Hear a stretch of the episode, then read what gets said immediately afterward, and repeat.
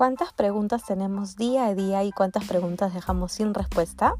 Ya es hora de que todos seamos más preguntones y dejar de tener dudas, desde quién soy hasta qué películas puedo ver para inspirarme un poco, todo lo que se te venga a la mente y lo dejas ir, lo podremos discutir aquí. Bienvenidos al podcast de la Preguntona.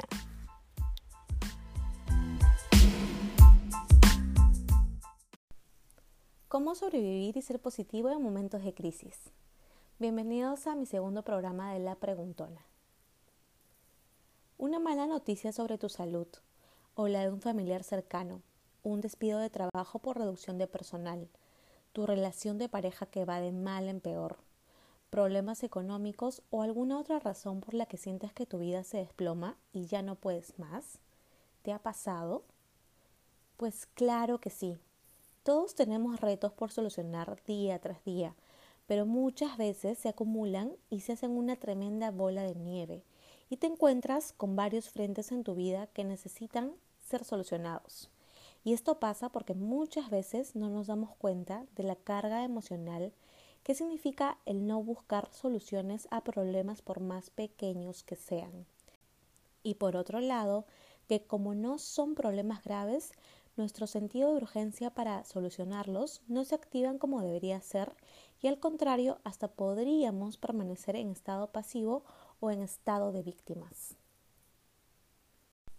Por eso hoy con mi espíritu de preguntona voy en busca de respuestas a cómo sobrevivir y ser positivo en momentos de crisis.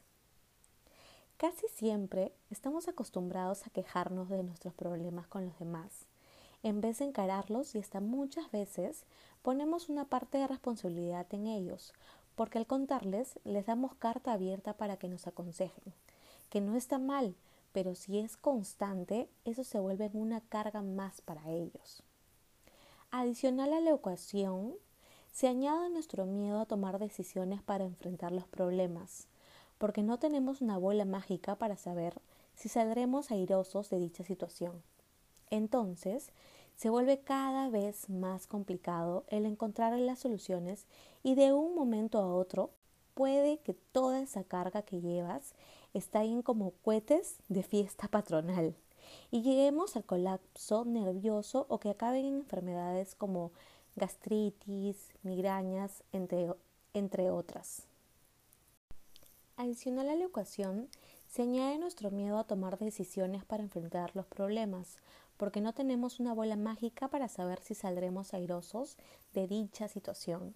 Entonces, se vuelve cada vez más complicado el encontrar las soluciones y de un momento a otro puede que toda esa carga que lleves estallen como cohetes de fiesta patronal y lleguemos al colapso nervioso o que acaban en enfermedades como gastritis, migrañas, etc.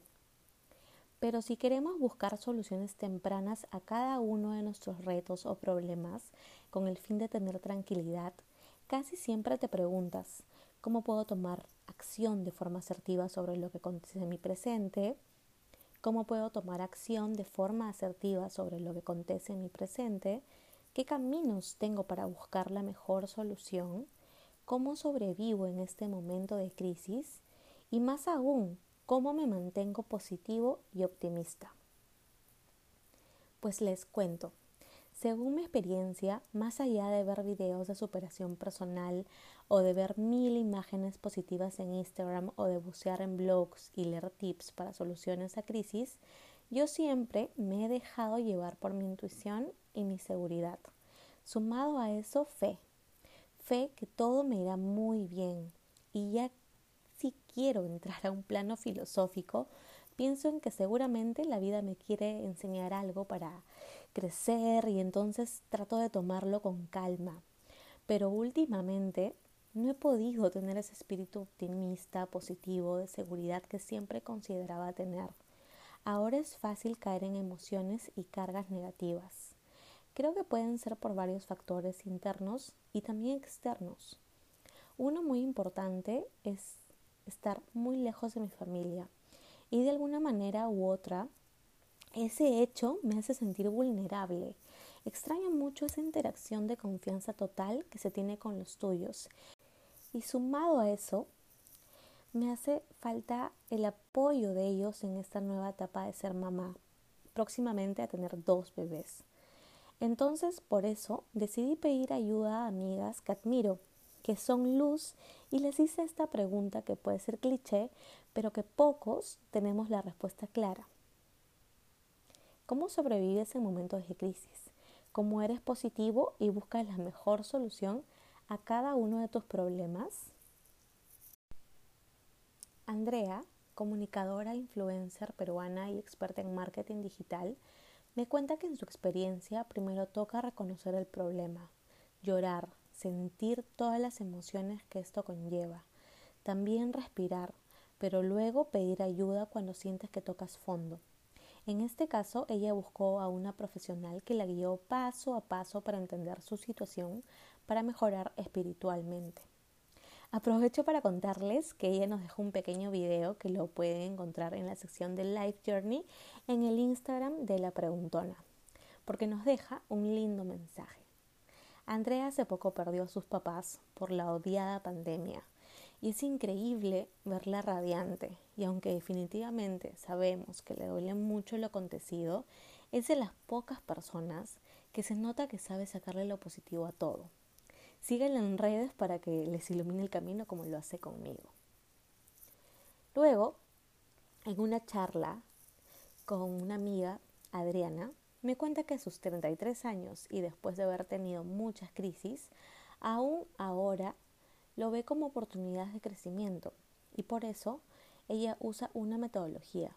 Me encanta que lo etiquete así, donde consiste en aceptar que hay cosas donde ella no tiene el control y por eso sugiere siempre pedir ayuda. Otro punto importante que comparte es que ella también la estaba embarrando inconscientemente porque estaba cómoda con sus crisis y vivía como si nada pasara. Otra respuesta interesante fue la de Diana. Ella me dice que para sobrevivir en momentos difíciles, sobrepone ante todo su confianza en Dios. Como ser humano que soy y con lo frágil y vulnerable que a veces me pongo, dice, en mi momento más crítico rezo con más fuerzas, porque solo con la fuerza de Él es que puedo salir adelante. Esto me parece súper válido, tener fe en algo más grande que tú. Siento que de muchas maneras minimiza tu carga, pero independientemente de la religión, tener fe en uno mismo es algo que todos deberíamos poseer. También hay muchas personas como Aurora que con el fin de verle el lado positivo a sus crisis, piensan en aquellos otros que pasan por peores situaciones e intentan minimizar lo que acontece en sus vidas, buscando así una salida más práctica y lógica. Este pensamiento sí lo he tenido, pero hay un momento que ya ni puedes tener ese sentido empático y no importa si al vecino le está yendo peor que a ti. Así que mucho cuidado con las comparaciones. Todos vivimos de manera distinta los problemas y el autoexigirnos puede pasarnos factura. Finalmente a todas estas respuestas le añado importancia en buscar ayuda profesional. Puede que hasta ahora no lo necesites, al menos es eso lo que crees. Pero en mi caso, el estar siempre intranquila, inconforme con mi presente, me hizo entrar en un estado donde no puedo identificar cuáles eran las soluciones a mis problemas y retos. Y esto me llevó a un estado de confusión, tristeza, desmotivación. Y gracias a mi psicóloga me di cuenta que he estado sobreexigiéndome, causándome mucho estrés. Y es que el querer ser una mamá, organizadora del hogar, esposa, han sido metas de superhéroe que nunca iba a lograr. Ese lema de querer es poder ya no está más en mi diccionario. Ahora está el quiero, pero me pregunto primero, qué es lo que puedo lograr con las herramientas que tengo en mi alcance. ¿Qué es lo que puedo lograr con las herramientas que tengo a mi alcance? Y esto me aterriza en la nube que muchas veces estamos viviendo. Ahora les comparto el checklist con cinco puntos que aprendí en este tema. Aceptar el problema. Primero, si tienes que llorar, gritar o desesperarte, hazlo pero luego ve directo a la acción, es decir, busca soluciones al problema. Y si no puedes solo, pide ayuda, pero ojo, Una ayuda que sea la soga que te impulse a salir del bache. Puede que uno de tus amigos haya pasado por una situación similar a la tuya y sea de gran ayuda para ti. 2. Reconocer que todo el universo es acción y reacción y no suerte. Tú creas tu propio destino. Y si estás metido en un conflicto es porque es el resultado de tu actuar. Y si es algo externo, pues lo único que queda es aceptar. 3. Estar consciente de que todo el tiempo estamos expuestos a problemas grandes y pequeños. Creo que si te das cuenta de que todos los días solucionamos problemas así sean pequeños, podremos manejar mejor nuestras emociones para solucionar los grandes. Cuarto, sigue tu propia metodología para solucionar problemas. Así suene muy parametrado, creo que si empiezas a seguir un método para solucionar problemas, irás resolviéndolos tranquilamente. Y por último, cinco, Base espiritual. Creo que el ser humano necesita tener una base espiritual, sea religión o base moral y ética. Y seamos valientes aunque por dentro nos moramos de miedo y veamos estos problemas o retos como oportunidad para crecer y evolucionar. Carajo, somos seres frágiles, pero también de los más fuertes que hay. Y si se nos va ese coraje, pedir ayuda es la mejor opción. A mí me está resultando un montón. Un besote, cuídense.